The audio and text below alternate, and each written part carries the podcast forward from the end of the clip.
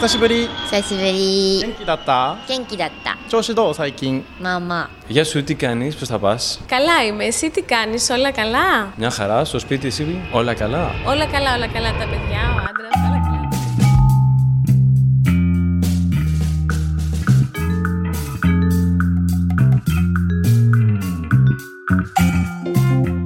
En ce premier jour de déconfinement en France, j'ai une pensée particulière pour tous ceux qui, comme ma petite famille, vont continuer une sorte d'auto-confinement, le temps que les chiffres et les données soient encore plus rassurants qu'actuellement. Bien sûr, pour que l'économie pour que l'économie ne s'enlise pas plus dans le monde entier, il faut que l'activité reprenne. Mais n'est-ce pas trop tôt face à la menace de ce virus meurtrier? Chacun peut penser ce qu'il veut. Certains territoires, en tout cas, ont choisi de ne pas faire de confinement du tout. C'est le cas de Hong Kong, où j'ai retrouvé un serial expat. Le retour en France, il sait ce que c'est, le départ aussi. J'ai voulu lui donner libre antenne parce qu'il essaie de comprendre, et depuis bien longtemps, le monde qui change. Bien avant que ce Covid-19 ne donne son coup de pouce à notre prise de conscience de la gravité de la situation.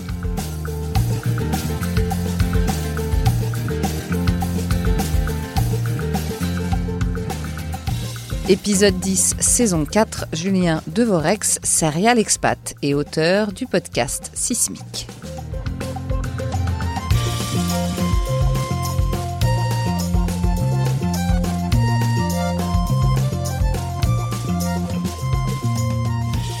Bonjour Julien. Bonjour Marjorie. Alors, euh, tu es à Hong Kong, hein, euh, à l'heure à laquelle on se parle, euh, pas confiné d'après ce que je comprends. Mais avant de parler euh, de la crise actuelle, on va parler du sujet du podcast, c'est-à-dire euh, le retour en France. Ah oui, mais attends, ça marche pas. T'es à Hong Kong, c'est pas de retour en France dont on va parler. Si, si, parce qu'en fait, Julien, toi, t'es déjà revenu en France à un moment donné, et puis t'es reparti. Alors, on va prendre du commencement, comme ça, on va bien comprendre ton cheminement, parce que t'as l'air d'être un serial expat, comme on dit. Euh, est-ce que tu peux nous raconter euh, depuis le départ, quand est-ce que la piqûre de l'expatriation t'a prise comme ça euh, au coin d'une rue?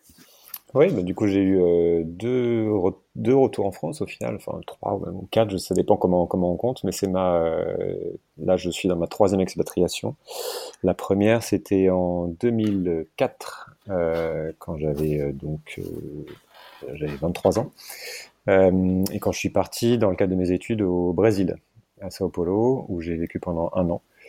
Euh, donc pour faire pour faire mes études de, commerce euh, dans le cadre d'un échange universitaire donc et première expérience à l'étranger première découverte de ce que c'était que la vie dans un pays qu'on ne connaissait pas une culture qu'on connaissait pas sachant qu'en 2004 il y avait encore très très peu de réseaux sociaux donc les infos quand on voyageait, quand on s'expatriait étaient euh, minimes. Et, euh, et, la connexion aussi avec, la France était, euh, était quand même assez limitée. Et donc il y a eu un premier retour en janvier 2005, après un an d'expatriation. Euh... Et, là, déjà, et là déjà, Julien, ce, ce re premier retour, parce qu'un an au Brésil, ça doit être assez cool, enfin, je suppose. ce premier retour, tu, tu l'as vécu comment euh, Cool, parce que quand on est jeune comme ça, étudiant, bon, on, on s'inquiète peut-être moins de, de choses euh, un peu compliquées comme la sécu, etc. Quoi. Ah, c'est sûr qu'on s'inquiète, de, on s'inquiète de beaucoup moins de choses de manière générale. Ouais. Euh, quand, on, quand on a 23 ans qu'aujourd'hui, c'est sûr. Euh, non, je l'ai vécu de manière euh, extrêmement cool parce que je suis revenu en France pour finir mes études. il me restait, je crois, 4 ou 5 mois d'études. puis bon, donc c'était extrêmement confortable de, de, revenir, de retrouver, de retrouver un environnement. Alors c'est un peu plus camping quand on est quand on est plus vieux, on sait pas trop où on va habiter, mais on a encore, comme on est étudiant, on n'a pas du tout les les procédures administratives qu'on retrouvera plus tard, dont on parlera peut-être, mais donc c'était essentiellement du, euh, la difficulté entre guillemets était de, d'accepter que cette expérience d'expatriation était finie et donc on relevait, on revenait dans une certaine normalité. Par contre, j'avais très vite envie de repartir. Ouais, alors du coup, 2010 quand même, tu as attendu 6 ans pour euh, cette fois aller à Hong Kong, c'est ça? C'est ça. Euh, alors tout de suite, donc revenu en France en 2005, mon, idée c'était vraiment rapidement de d'essayer de repartir, d'ailleurs d'essayer de repartir au Brésil. J'avais pour aider de trouver mon, premier emploi là-bas, ce que j'ai pas réussi à faire. Donc j'ai commencé ma carrière à, Paris, mais je m'étais dit que évidemment je voulais voir autre chose, je voulais euh, découvrir d'autres cultures, euh, que j'avais j'avais pris goût à cette vie de hors des hors de tout repère, cette possibilité de découvrir à chaque week-end, chaque instant euh, des, des, nouvelles choses. Et le retour et la vie en France me paraissait un peu moins aventureuse entre guillemets, et ça m'a vite manqué. Donc, donc je savais que j'allais repartir.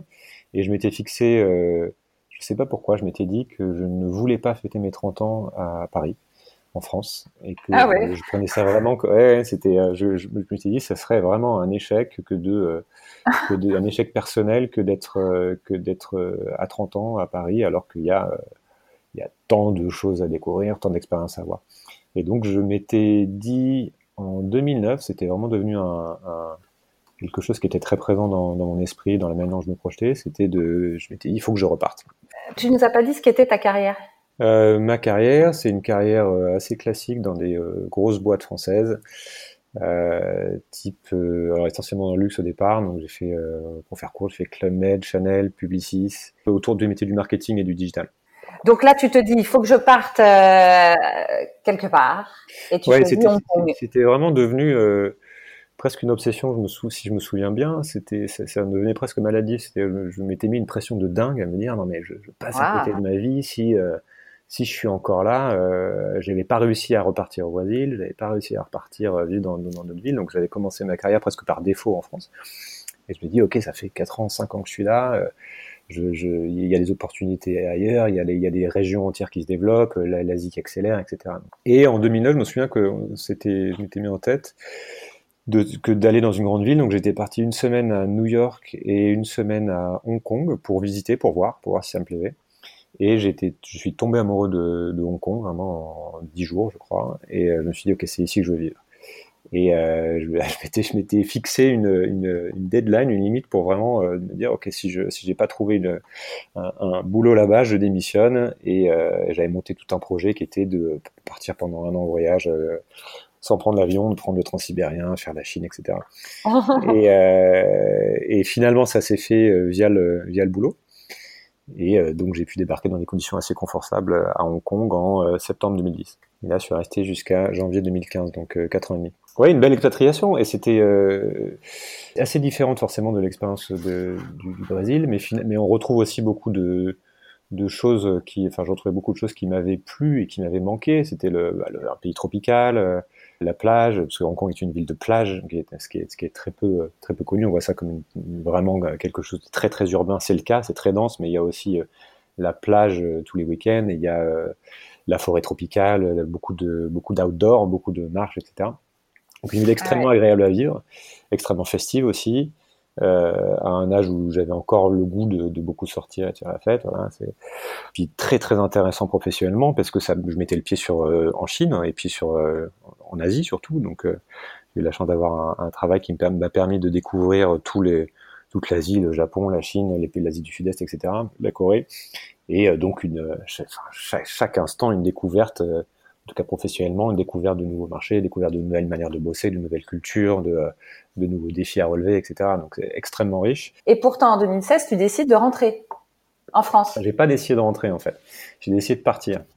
J'ai décidé de, de, quitter Hong Kong pour prendre une année sabbatique parce que j'en avais euh, finalement, euh, je, je, trouvais le rythme de vie assez fatigant avec très très peu de vacances. Euh, j'avais euh, quatre semaines de vacances. Je crois que ma, ma femme en avait, euh, avait deux semaines de vacances par an. Euh, donc forcément quand on vient de France et qu'on a euh, quand on est cadre et qu'on a les RTT à 7 semaines ou 8 semaines, ça fait une petite, une petite différence. Ah, oui. Donc une vie beaucoup plus fatigante. et puis j'avais l'impression vraiment d'avoir le nez dans le guidon. Et, et j'ai commencé à ouvrir des sujets aussi qui m'ont fait dire, euh, à creuser les sujets que, que, je, que je creuse encore aujourd'hui, on y reviendra, mais qui m'ont fait dire que j'avais quand même pas mal d'œillères et que je voulais soulever ces œillères pour euh, penser la suite de ma carrière et puis pour, euh, pour, voir, pour voir autre chose. Quoi. Je me suis marié entre-temps et on a décidé de, tous les deux de quitter nos, nos boulots et de partir, euh, de partir voyager euh, et de partir surtout nous poser à différents endroits. Donc on est parti, pour faire court, trois mois en trois mois en Amérique centrale. Euh, Mhm. Puis on était en Mal d'Europe, donc on, on est revenu euh, passer un mois en Italie, puis un mois dans les îles grecques en septembre, et puis après on était en Mal d'Asie, donc on est parti un mois euh, en Thaïlande et en Birmanie et un mois en Nouvelle-Zélande. Et à un moment donné, pendant ce voyage, il a fallu bien décider où est-ce qu'on allait poser nos valises. Et euh, ça a été pas mal de réflexions au départ. Moi, je voulais pas vraiment rentrer en France. C'était pas dans les plans, en tout cas, en quittant Hong Kong. Euh, J'avais un peu cette peur du, euh, du retour. Et puis, euh, on a eu, on a été pris du mal du pays en fait au milieu de, au milieu de notre année de, de- à, voyager. Et notamment, un, des accélérateurs, ça a été quand on a vécu le, les attentats du Bataclan en direct à 5 heures du matin. euh, je crois que c'était à, à Bagan en Birmanie. Et, euh, et comme je pense beaucoup de gens qui n'étaient pas à, à- à Paris, il y a eu cette espèce de sentiment, en tout cas pour moi, d'être vraiment très très loin et presque de sentiment de culpabilité d'être loin. Et, euh, et ça a poussé le, ce sentiment qui était déjà un peu naissant, qui, mais qui m'a fait dire que ouais, qu'il était temps, euh, il était temps un peu de rentrer. Quoi. Donc, Alors, donc on est revenu en janvier 2000, euh, enfin, Noël 2015, euh, jan- janvier 2016 vous l'avez vécu comment? Plutôt de manière vraiment positive. On est, on est revenu, on a eu. C'était un peu le double choc parce qu'on revenait de 4 ans et demi, 5 ans à Hong Kong, plus d'un an euh, à voyager autour du monde, à se poser, un an sabbatique. Donc, euh, et on revient en plein hiver euh, dans un euh, 25 mètres carrés à Paris. Ah oui, Euh, le choc. ouais.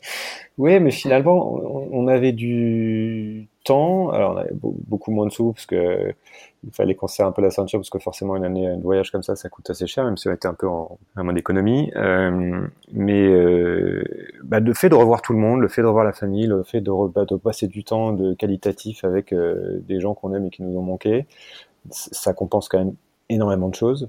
Et Mm. évidemment, et puis le fait d'avoir du temps pour nous aussi, parce qu'on n'a pas recommencé à, à travailler tout de suite, parce qu'il faut le temps de trouver un, un boulot. Et vous en Euh, avez trouvé facilement. J'en ai trouvé au bout de euh, quatre mois.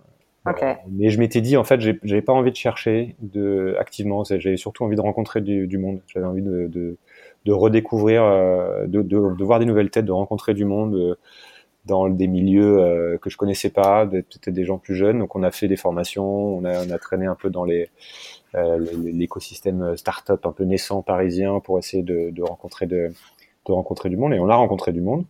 Et euh, ça s'est fait un peu, euh, un peu tout seul en fait par réseau. Et euh, ma femme, elle, a- elle s'est reconvertie, elle a profité pour changer de carrière. On en a profité, on en a profité aussi pour faire un premier enfant. Puis ça s'est, et puis on a profité aussi, je me souviens au début, pour prendre du bon temps. C'est-à-dire que des choses qu'on n'avait pas à Hong Kong, euh, c'était une vie culturelle riche, euh, qui est quand même, ce qui est quand même incroyable en France, en particulier à Paris, c'est euh, la, la diversité, la richesse de la culturelle qu'on oublie dont on, parfois on oublie de profiter quand on est quand on est à Paris mais donc voilà. On a pris, on a pris la carte d'abonnement euh, cinéma et on allait au cinéma euh, trois fois par semaine euh, Ah ouais. et, et- et puis puisque finalement ça coûte ça coûte presque rien quand on quand on est dans ce mode là et on a profité on a pris du temps pour nous.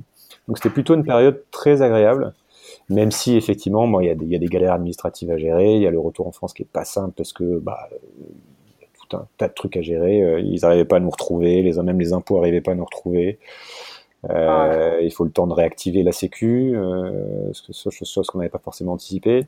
Mais bon, quand on n'a pas d'enfant et qu'on est en bonne santé, c'est relativement euh, confortable.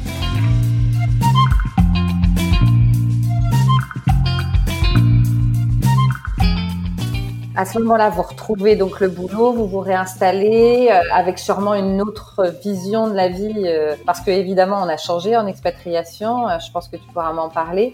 Euh, et est-ce que c'est à ce moment-là que tu décides de, faire ce, chouette euh, et très intéressant podcast euh, sismique? Ça a mis du temps un petit peu à se faire. C'est alors oui, évidemment, on a on a on a changé, on a eu des expériences qui ont été extrêmement diverses. On a un peu ce sentiment aussi que qui est d'ailleurs assez confortable de que on revient dans un environnement qu'on connaît déjà avec des gens qu'on connaît déjà et que finalement nous on a vécu tellement de choses et on a l'impression de ne pas avoir raté tant de choses que ça.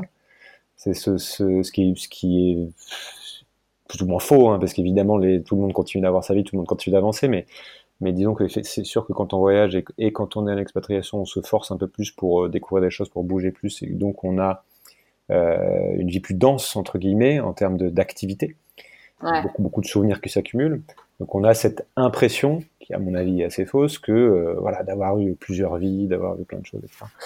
Donc on a, euh, on a l'impression d'avoir, d'avoir pas mal changé, pas mal vécu de choses, et, et, et en comparaison aussi avec, euh, avec ce qu'on peut, ce qu'on peut voir, c'est, c'est, cette impression est décuplée. Et encore une fois, je pense que ça reste, ça reste surtout une impression sur la manière dont on se regarde. Le, donc oui, on, on, revient, on revient un peu différent, on revient avec du recul, on revient euh, pour ma part aussi avec euh, l'envie, euh, l'envie de se poser un petit peu, l'envie de profiter de, de Paris comme euh, et de la France comme des expats. Je me souviens qu'on s'était dit ça. On s'était dit on va revenir, on va essayer de garder cette énergie, on va essayer de de, de découvrir notre propre ville, notre propre Ouais. notre propre pays. Euh, de, euh, de s'organiser des, des week-ends de découverte comme on le fait quand on arrive dans un nouveau pays. Et parce que en fait, c'est euh, une ville comme Paris, on peut passer sa, sa, sa, ses semaines et ses, ses journées en- à découvrir des nouvelles choses et c'est sans fin. Alors, on a, on- par contre, c'est vrai qu'on tombe plus vite dans une routine parce qu'on a son sentiment d'être familier. Euh, ce que je retrouve d'ailleurs, et on y reviendra, la deuxième fois que je reviens à Hong Kong, ça c'est rigolo. Bah oui. Ouais. Euh, mais euh, donc on, on a essayé de rester dans cette dynamique. Et puis finalement, on est assez vite rattrapé par le quotidien. Et puis en plus, on est dans un contexte où euh, on devenait euh, jeunes parents, donc il y a, il y a forcément, on est beaucoup moins, beaucoup moins libre d'être dans cet esprit d'exploration. Oui, puis ça prend un petit peu de temps. Ça prend un petit peu de temps, voilà, mais quand même, on a réussi à le faire. On a réussi à, à- voilà, à à rencontrer une nouvelle personne, à découvrir de nouvelles choses et à garder un peu cet esprit. Et puis, on s'était dit qu'on repartirait euh, un jour, quoi, que rentrer, c'était pas forcément rentrer euh, de manière définitive. Euh, et on avait cette idée que, bah voilà, si, on, restait, c'était bien, si on repartait, c'était bien, mais que on se, pas le grand retour, en fait. Euh, pour parler du, podcast, euh, donc Sismic, ce qui a été lancé il y a deux ans, en fait, ça, il y a eu un temps de maturation assez im- important puisque je, alors, ça fait vraiment longtemps que j'écoute des podcasts. Moi, j'écoute des podcasts depuis, je pense, euh, 2007, 2008. Euh, et j'en consomme énormément, surtout anglo-saxon, parce qu'il y avait très peu d'offres en français, et beaucoup déjà quand j'étais à Hong. Et j'en ai énormément consommé en voyage. Euh, et je m'étais dit en rentrant en France que voilà, ça pouvait être une des choses que, je voulais faire. Je lancer un podcast d'interviews de gens, euh, euh, sur, enfin, de gens qui font des choses intéressantes. Mon, benchmark, moi, c'était Tim Ferriss que j'écoutais beaucoup et qui m'avait un peu poussé d'ailleurs à faire à faire ce voyage, le gars qui a, qui a écrit La semaine de 4 heures. Euh, mais voilà, je l'ai pas fait. En rentrant, je l'ai pas fait. Ça me semblait trop gros, ça me semblait trop compliqué. C'était, euh, il y avait très très peu de podcasts indépendants. Je voyais pas par quoi commencer, etc. Et j'ai, euh, en revanche, ce que, j'ai continué à faire, c'est de, de creuser, d'étudier beaucoup des sujets que j'avais énormément euh, commencé à étudier pendant mon année sabbatique, qui étaient des sujets un peu de prospective large. Euh, une des prises de conscience que j'ai eues avant de, avant de partir à Hong Kong et que euh, qui s'est vraiment précisé pendant le pendant le voyage, avant de partir de Hong Kong, qui s'est précisé pendant le voyage, c'était que que cette, cette, ce sentiment en fait d'accélération du monde, cette, cette idée que euh, on ne comprend plus rien en fait à ce qui se passe autour de nous, euh, et que c'est extrêmement difficile d'appréhender euh, l'ensemble de, de la réalité, l'ensemble de- des évolutions. Moi, dans mon boulot, j'ai été confronté à ça via la technologie et via le, ce qu'on appelle la, la transformation digitale, qui est en fait euh, bah, comment la comment la technologie, l'adoption des- de la technologie a, complètement bouleversé les habitudes, de, enfin la manière dont fonctionnent les boîtes. Et euh, donc été confronté à ça au quotidien, je devais en parler au quotidien, expliquer comment le monde changeait et qu'il fallait ouvrir les yeux, etc. Ce dont je n'avais pas conscience, c'est que c'était le cas sur à peu près tous les sujets. Et, euh, Ouais. et donc j'ai découvert les sujets, la problématique environnementale, la problématique du, du changement climatique. Enfin, j'ai découvert. J'ai vraiment pu les creuser. Et surtout, j'ai pris conscience de la gravité de des choses en fait, et, la- et de tout ce qui se jouait. Je, j'en ai pris conscience encore plus en voyage, en, en étant témoin de tout ça visuellement. Voilà, quand on voyage sur des, quand on voit, quand on va dans, sur des endroits où la plage a été bouffée, euh, Mm. on dit qu'il y avait 15 mètres de plage en plus euh, dans les, dans les, euh, en Amérique latine, là, qu'il y avait 15, mètres de- 15 mètres de plage en plus euh, il y a, il y a trois ans, que euh, quand on voit la pollution plastique partout, quand on voit le, le, le- le tourisme de masse, euh, enfin, bon, auquel on contribue, hein, Ouais, ouais, bah il y avait vraiment, voilà, il y a eu ce truc qui de dire, mais putain, Mais euh, ouais, en fait, ça va venir beaucoup plus vite que ce que je crois, et, euh, et j'ai vraiment envie de comprendre, et j'ai envie d'en parler, et j'ai envie de creuser tout ça, et euh, d'être un peu moins naïf, et un peu moins d'être un peu moins dans ma dans ma bulle. Ouais. Donc, donc j'ai continué de faire ça. J'ai fait en France un truc qui s'appelle l'Institut des futurs souhaitables, qui est un cycle de formation très très bien, qui, qui sont des conférences en fait dans les où on, a un certain nombre d'intervenants qui viennent nous parler de, euh, bah, tout ça en fait, de l'évolution du monde accéléré et de tout ce qu'on ne comprend pas. Euh, ce sont des sujets dont on parle un peu plus depuis 2-3 ans, euh, qui ont été vulgarisés, mais dont on parlait assez peu encore il y a, a 5-6 ans en dehors des, sphères des gens qui étaient vraiment intéressés par ça. Et, euh, et puis au bout d'un moment, je me suis dit, bon, allez, j'en ai marre, je vais lancer mon truc. Euh, je- j'ai envie de partager tous ces sujets-là que je creuse. J'ai envie d'être un petit peu, euh, un peu moins seul aussi dans les conversations que je pouvais avoir sur ces trucs-là, euh, que ce soit avec ma famille ou avec, avec des collègues ou certains amis, et, et d'être pas, et plutôt que de les porter avec des, des au travers de longues discussions, de longs débats, de longues argumentaires, de, de, de mettre ça à disposition, de proposer aux gens de les écouter et après d'en parler. Ouais. Euh, donc c'est ce que j'ai fait. J'ai lancé en avril euh, 2018. Euh, premier épisode, qui était un épisode sur euh, un peu un peu dark sur euh, les risques d'effondrement euh, systémique euh, avec Vincent Mignoreau. Et puis c'est parti de là et ça a bien ça a bien bien tourné. Mais oui, c'est fou, hein, ça a beaucoup de succès, alors que c'est euh, euh, pas toujours évident les sujets dont tu parles, et, et pourtant c'est passionnant. On passe euh, trois quarts d'heure, une heure à écouter euh, des gens euh, hyper pointus sur leur sujet. Je dois dire que je, je t'en parlais, celui avec Monsieur Sabatier, c'est ça? Oui. Euh, Un économiste, il est économiste Oui. sur euh, sur la crise économique euh, on est qu'on est en train de vivre en ce moment euh, euh, à cause de la crise sanitaire. Ça m'a, c'était choquant. Vraiment, hein. j'ai tout de suite été voir mon compte en banque pour voir euh, dans quel état il était, et, euh, et en même temps euh, hyper, euh, bah, m'apprenant beaucoup de choses. Euh, parce que je décidais de pas regarder la télé ou, d'écouter trop la radio euh, pendant ce moment. Et du coup voilà je me m'informe euh, grâce à des podcasts comme le tien. Euh, ça ça me fait venir justement à cette situation actuelle parce que alors on était encore en France au moment où donc en 2018 tu fais ton podcast. Et puis là tu es reparti il y a pas si longtemps que ça à Hong Kong on se parle euh, de Hong Kong est-ce que tu peux nous dire avant de nous dire pourquoi tu es retourné là-bas euh, quelle est la situation à Hong Kong? Comme- comment ça se passe? Bah écoute, ça se passe bien entre guillemets. Il y a presque ce sentiment de pas de culpabilité, mais vraiment de distanciation par rapport à ce que d'autres peuvent vivre, et notamment en, France, euh, parce que la manière dont on vit la chose ici est finalement un peu atypique. On, a été évidemment en étant en Chine, où même s'il y a toujours une frontière avec la Chine, il y a à Hong Kong pour ceux qui savent pas, il y a toujours une frontière, donc euh, c'est pas c'est pas complètement euh, ouvert et donc la, manière de traiter le sujet est pas est, différente et la manière de compter est différente. Euh, mais étant à côté de la Chine, on a été confronté au sujet très tôt. Euh, donc dès, dès les premiers signes, dès qu'on a commencé à en, parler à Wuhan, je crois que enfin, juste en janvier, enfin le truc c'est commencé à être, ça être dans, être dans les médias mainstream comme on dit, c'était début janvier. Euh, nous on était tout de suite confrontés à ça, et puis en tant qu'expat, bah, forcément on avait les gens, euh, euh, les amis d'ailleurs, notamment de France, qui, qui, prenaient nos nouvelles et qui nous disaient qu'est-ce qui se passe, c'est quoi ce truc, j'espère que ça va, où vous en êtes? Et ça semblait, tout le monde s'en souvient, en janvier, ça semblait très très très lointain. Euh, et on pensait que ça allait être comme le SARS en 2003, quelque chose qui n'arriverait jamais à, toucher le reste du monde. Et donc on était, nous on venait d'arriver, hein, on, on est arrivé, euh, on est arrivé ici vraiment en plein, euh, voilà, au début de l'année, donc euh, on venait d'arriver et on se demandait ce qui se passait. on se disait bon, bah, super, super le timing, merci. On quittait les, on a quitté les grèves en France et on arrive dans le, donc qui était très compliqué pour, tu t'imagines, pour réparer un déménagement. Et on arrive dans une situation où dès, dès fin janvier, en fait, les écoles ont été fermées et tout un tas de choses ont été fermées.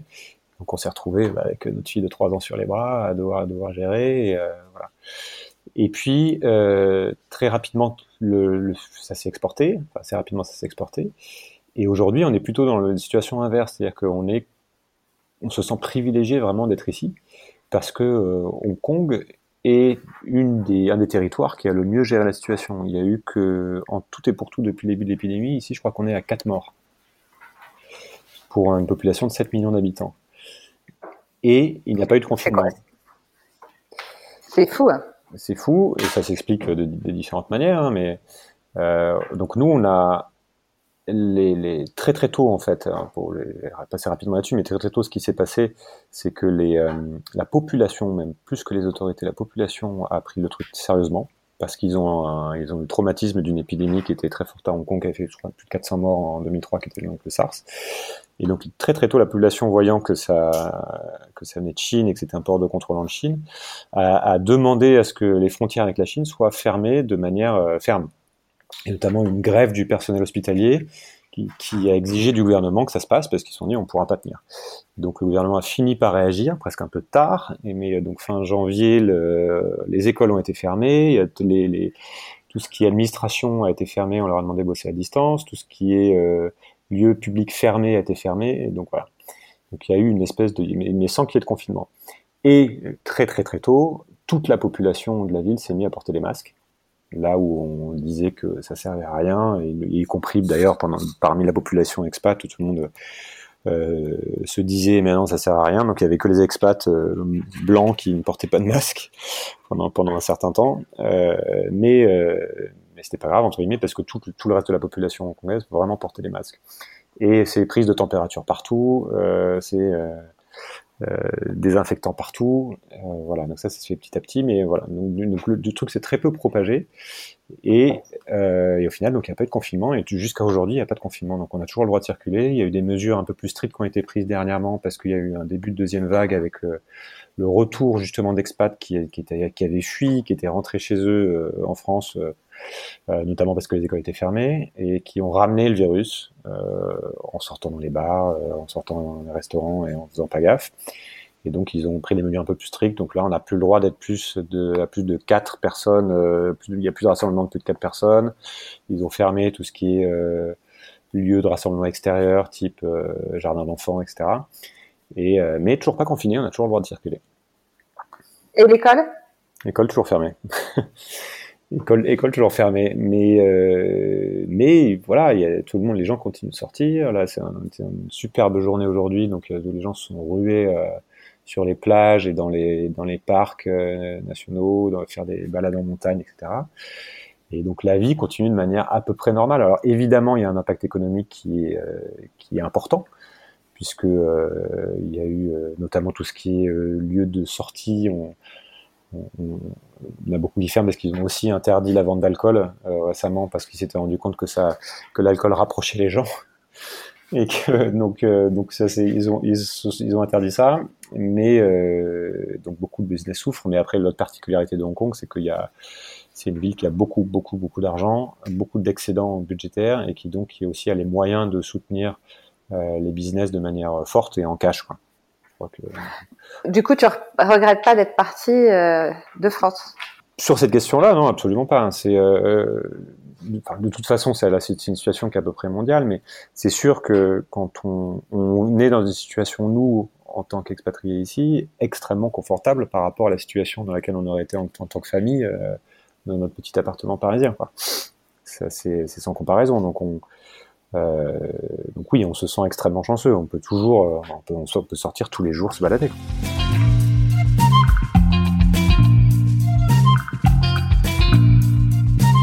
pourquoi es-tu retourné à Hong Kong? Je, je, croyais que tu ne voulais peut-être plus être expat. Qu'est-ce qui s'est passé? Et comment aussi tu fais pour continuer sismique Ça doit pas être évident. Tu me diras, on est en train de le faire là euh, par ordinateur interposé, donc comme quoi c'est possible. Mais voilà, t'es quand même un, sacré céréal euh, expat. Bah, ça commence, oui, ça commence à faire. C'est la troisième euh, expatriation. Alors, par, contre, je ne fais pas dans la variété des pays, puisque je reviens là où j'ai déjà vécu, donc c'est ouais, une vraie impatriation. Non, mais écoute, c'est plus. Euh, il y avait un désir de. Ah, on s'est posé la question l'année dernière avec mon épouse de dire, ok, est-ce qu'on repartirait pas un, un, petit coup, notamment euh, avant que mes parents ne vieillissent trop. On se dit, ok, si la fenêtre de tir, elle va se resserrer, elle va se refermer. Là, ça devient, on sait à quel point c'est compliqué de loin avec des parents qui vieillissent ou qui tombent malades. Euh, ça se fait, hein, il y en a qui le font, et euh, voilà, c'est aussi des, choix de vie. Moi, je me dis que ça peut, être compliqué, donc on, donc on s'est dit, ok, si on part, mes parents sont en bonne santé. Si on part, c'est maintenant, c'est pas dans cinq ans. Voilà. Donc on s'est mis en tête que pourquoi pas, pourquoi pas repartir. Euh, on était bien à Paris, il hein, n'y a, pas de souci là-dessus. Il a pas de, on n'a pas vécu le. Forcément, il y a quelques difficultés quand on revient et, euh, et l'expatriation nous manque par moment, surtout l'hiver. Mais on a vu aussi tous les bons côtés. Il y a énormément, euh, énormément de, choses qui sont appréciables en France qu'on oublie. Qu'on oublie aussi quand on est expatrié, quand on oublie quand on, est sur place parce qu'on n'a pas connu autre chose et qu'on ne peut pas comparer, et puis qu'on oublie quand on est expatrié parce qu'il y a souvent le French bashing qui est assez classique quand on est loin, certainement aussi pour se rassurer dans notre choix pour se conforter. Mais euh, non, non, il y a énormément de choses qui sont positives. Et euh, donc on s'est rendu compte de la, chance qu'on avait aussi d'être en France, surtout quand on a euh, deux gamins en bas âge et qu'il y a des problématiques de, de, de, coût de la vie, forcément. Bah oui. Ouais. et quand on a la chance aussi, on apprécie bah, les vacances qu'on n'avait plus, etc., etc. Mais on s'est dit bon bah ouais, c'était quand même sympa. C'est sympa aussi de faire cette expérience-là en famille avec des enfants en bas âge parce que euh, c'est l'opportunité d'apprendre une nouvelle langue, parce que euh, c'est une ouverture culturelle, parce que euh, il y a d'autres facilités aussi, faut, faut pas se mentir, qui sont, ici, qu'on n'a pas en France, pour tout ce qui est garde d'enfants, etc. Et donc c'était, il y avait ce, truc-là qui traînait dans, nos têtes, mais en fait, on est surtout parti parce qu'il y a eu une opportunité professionnelle qui s'est présentée, qu'on s'est dit que ça serait pas mal de la tenter. Ah. Euh, et que euh, pour le coup, on n'avait pas vraiment le désir de revenir à Hong Kong parce que ça faisait effectivement un peu retour en arrière. Moi, j'avais un peu cette crainte de savoir comment ça pourrait se passer, de revenir dans un pays dans lequel on a déjà vécu. Et pareil, on se dit, il y a tellement de choses à découvrir, c'est un peu bizarre de revenir. Mais en fait, on est revenu parce que on s'est projeté dans une vie complètement différente et que Hong Kong a, a cette spécificité, enfin, beaucoup de villes ont, mais qui est qu'on peut vraiment avoir euh, des vies très très différentes. Je m'explique. Alors déjà, en, en, revenant avec des enfants, forcément, ce n'est pas la même vie, c'est pas du tout la même expérience que ce qu'on avait pu vivre sans enfants. Et puis on est plus vieux, euh, c'est pas la même chose. Et puis par ailleurs, on était dans une vie qui était extrêmement urbaine. Euh, vraiment, je bossais dans une tour au 40e étage d'une tour, à vivre vraiment dans, dans l'hypercentre, donc très bruyant, très actif, beaucoup de sorties, etc. Et là, on s'est mis dans une partie de la ville qui est une île, une des îles de Hong Kong, en fait, qui a une demi-heure en bateau de, euh, de du, du, centre, de l'hypercentre urbain, mais euh, dans laquelle, en fait, la vie, la vie est moins chère. Et euh, donc, c'est un peu la vie de banlieue, entre guillemets. Ouais. Sauf qu'on est à 5 minutes à pied de la plage et à 5 minutes à pied de départ de trek de, dans la forêt tropicale et dans les montagnes. Wow. Juste derrière chez moi, il y a une montagne qui monte à 900 mètres de haut et avec donc un truc qui est incroyable, qui je pense existe à peu près nulle part ailleurs, qui est cet accès à la, à la, nature, ce confort de cet accès à la campagne. Il y a des, il y a des vaches qui passent devant chez nous le, le, le matin, euh, puisqu'elles circulent en liberté sur l'île. Et, euh, et en même temps, la possibilité d'être à une demi-heure d'un centre urbain incroyable. Donc on s'est projeté là-dedans et, et, donc c'est là qu'on a réussi à venir vivre et, euh, et on regrette pas du tout parce que c'est une qualité de vie exceptionnelle. Et presque paradoxalement, ce dont on avait besoin aussi, c'était de souffler un peu, puisqu'on vivait dans Paris. Et euh, donc pour le coup, Paris est très dense, c'est très urbain, et c'est une ville dont on ne sort pas facilement. Et ça, ça nous manquait beaucoup. Et là, on retrouve en fait euh, cette prise de distance presque par rapport au milieu urbain, et on a l'impression de vivre euh, de, ouais, de, à la campagne, quoi. Alors pour finir, comment tu te, tu te débrouilles avec Sismic? Bah, C'est assez simple. Pour le coup, j'ai pris un peu d'avance sur euh, sur mes confrères podcasteurs puisque euh, bah j'ai ouais. commencé à faire de euh, des interviews, toutes mes interviews à distance forcément. Euh, je crois que j'en ai fait une, ici en local, mais sinon tout le reste est à distance. Bah, via des outils maintenant qui existent, euh, qui nous permettent de faire ça, que ce soit des outils audio comme Zencaster qu'on utilise là ou, ou, Zoom. Si pour ceux pour ceux qui veulent faire de, de, de la vidéo, ou autre. Mais non, finalement, c'est assez simple. Et ce que j'ai découvert, j'avais une appréhension évidemment avant de partir. Je me suis posé la question de savoir est-ce que c'était risqué pour le podcast ou pas? Est-ce que à quel point j'allais y perdre aussi dans le fait de ne plus pouvoir rencontrer les gens physiquement? Et, évidemment j'y perds puisque j'ai moins de, qualité d'interaction, puisqu'il y a aussi beaucoup de choses qui se font et qui sont très agréables quand on rencontre quelqu'un euh, pré- et post-interview. On a forcément du temps d'échange qu'on n'a pas quand on fait ça en ligne. Euh, on a aussi la possibilité de, connecter avec, euh, tout un écosystème euh, sur des thématiques, que ce soit technologiques, sociétales, environnementales, de transition, surtout dans un environnement comme l'environnement parisien qui est extrêmement riche. Donc possibilité que je n'ai plus ici, ou moins facilement. Mais écoute, paradoxalement, en fait, j'ai trouvé que c'était presque plus simple d'organiser mes interviews. Je suis plus flexible sur les horaires. J'ai pas besoin de me déplacer dans Paris et de faire en sorte que j'ai pas besoin que la personne soit à Paris aussi.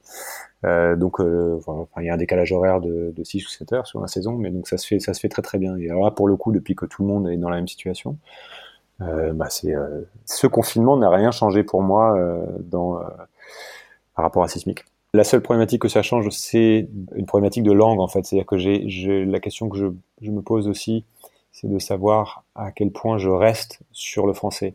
Puisque quelque chose que, que j'essaie de faire avec Sismic, c'est d'aller chercher des, des, points de vue différents. J'ouvre des sujets qui sont très différents les uns les autres, tu vois, entre intelligence artificielle et résilience alimentaire, il n'y a pas de lien forcément direct. Euh, mais je, je suis très franco-français pour l'instant dans mon approche. Par ailleurs, en plus, beaucoup trop euh, euh, homme blanc de 40 ans, il y a très peu de femmes, etc. Donc il faut que j'ouvre les points de vue. Mais j'essaie quand même de garder la posture que j'ai, je ne sais pas si tu l'as remarqué, mais je ne sais pas si les gens qui t'écouteront l'auront remarqué une fois qu'ils ont écouté, j'essaie de garder une posture assez neutre finalement. Euh, et je pense que cette posture neutre vient aussi du fait que, euh, bah, via les voyages, via les expatriations, je me suis rendu compte à quel point, déjà, on avait un biais culturel très très fort en France, mais c'est vrai pour n'importe quelle culture, n'importe quel pays. On a un biais culturel un biais linguistique forcément qui fait que quand on parle français, on n'a pas accès, et tout, la plupart des gens, beaucoup des gens que j'interroge finalement passent très peu de temps à lire autre chose que du contenu en français. Et donc ça limite forcément les points de vue sur les sujets qu'on étudie et les points de vue sur le monde. Et, euh, et le fait de s'ouvrir à d'autres langues et de s'ouvrir à d'autres points de vue, mais en, en étant sur place, très vite nous pousse à relativiser le point de vue qu'on avait au départ. Et on comprend assez rapidement que à quel point les opinions, la vision des choses qu'on a sur nos sujets et les opinions qu'on peut se forger sont euh, forcément biaisées, forcément biaisées et, et, et forcément subjectives. C'est marrant parce que j'allais justement te poser la question si tu allais le faire en anglais. J'ai quelques que... épisodes en anglais, donc j'ai envie d'ouvrir sur la langue anglaise parce qu'il y a énormément de penseurs, énormément, et évidemment encore beaucoup plus qu'en langue française. Hein. On le sait tous, mais euh, donc il y a beaucoup beaucoup de points de vue sur les sujets que j'ouvre que je ne retrouve pas forcément, euh, ou en tout cas pas de manière évidente, pas sans avoir beaucoup cherché euh, en langue française. Donc je vais essayer d'aller chercher ces points de vue-là pour les exposer. La limite de cet exercice, c'est évidemment que bah, du coup, c'est des contenus qui sont pas accessibles à, tous ceux qui parlent pas anglais. Il y, a, il, y a, beaucoup de gens. Donc on revient sur cette, bah, sur ce biais qui est extrêmement difficile à, bouger. Mais quand même, ne serait-ce que pour à la base, Sismic, c'est une démarche très très personnelle d'enquête, d'enquête sur le monde, d'enquête sur la question où va le monde. Euh, donc moi, je vais continuer de le faire aussi pour moi-même et pour euh, et de le diffuser. Et puis, bah, bah, tant pis pour pour ceux qui ne peuvent pas avoir accès à ces points de vue-là. Mais de toute façon aussi, la, chose que j'ai encore mal faite qu'il faut que je fasse, c'est ne serait-ce qu'en langue française, aller chercher d'autres points de vue, aller chercher d'autres points de vue, d'autres euh, des gens qui ont vécu d'autres choses, qui sont d'origines différentes, euh, etc., etc. Voilà, mon, point, c'est de dire que je, je, pense que ce que, par rapport à Sismic et par rapport à la manière dont je mets les interviews et au choix du sujet que je vais ouvrir, mes expériences d'expatriation m'ont apporté euh, ce souci d'ouverture et ce, souci de me rendre compte que, c'était très difficile de donner raison ou tort à, quel, à, à quelqu'un, en particulier sur son, opinion. Euh, voilà, et je le vois, surtout je l'ai vu notamment en rentrant en France euh, quand j'ai vu le traitement médiatique qui était accordé notamment à la, Chine, qui est un traitement particulièrement caricatural. Et du coup, dans les discussions, il y a énormément de caricatures sur, sur, sur, sur ce pays, sur cette culture. Dernière petite question, mais tu peux me répondre euh, oui ou non, et puis ce sera peut-être pour un, prochain euh, épisode. Tu as l'intention de rentrer en France un jour? Oui, oui, clairement. après, il faut jamais. J'essaie de plus trop faire de plans, mais oui, c'est mon pays, c'est c'est là que, que, que, sont nos familles, c'est là que sont la vaste majorité de mes amis, et je ne veux pas perdre ce lien. On peut garder un lien avec la France très fort, et la plupart des expatriés euh, français à l'étranger le gardent. Hein. Y a, pour le coup, c'est, euh, on le voit bien ici, hein, la plupart des Français, euh, je crois qu'il y a plus de 20 000 expatriés français ici, continuent à, fréquenter essentiellement d'autres Français, pour la plupart. on est très entre nous, donc il y, a, cet attachement culturel extrêmement fort. mais j'ai envie de le, vivre euh, aussi sur le, territoire français. Donc, en tout cas, de me rapprocher de la France. Je ne resterai pas euh, des années et des années euh, loin.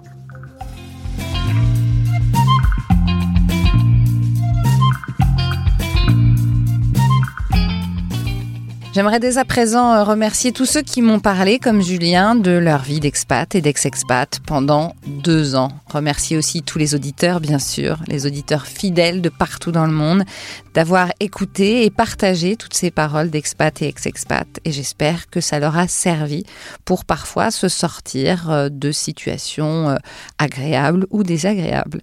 Oui, vous me voyez venir. Oui, oui, oui. En deux ans et quatre saisons, j'ai tenté d'explorer la France à travers nos yeux d'ex-expat et de répondre à tous ces questionnements. Mais ça va faire cinq ans que je suis rentrée en France et je crois que mon statut d'ex-expat est désormais clairement derrière moi. Mais on ne va pas se quitter si rapidement. Non, encore deux épisodes pour clore la quatrième saison et sûrement un petit hors-série histoire de vous dire au revoir dans les règles de l'art.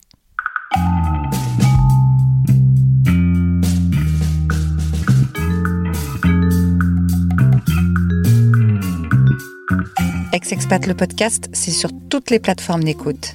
Apple Podcast, Google Podcast, Deezer, Spotify et bien d'autres. Merci pour votre fidélité. N'hésitez pas à faire passer le podcast à tous ceux qui sont encore à l'étranger ou tous ceux qui veulent rentrer ou tous ceux qui sont rentrés en France. Et bien sûr, on se retrouve sur Facebook, Instagram, LinkedIn, Twitter, partout dans le monde.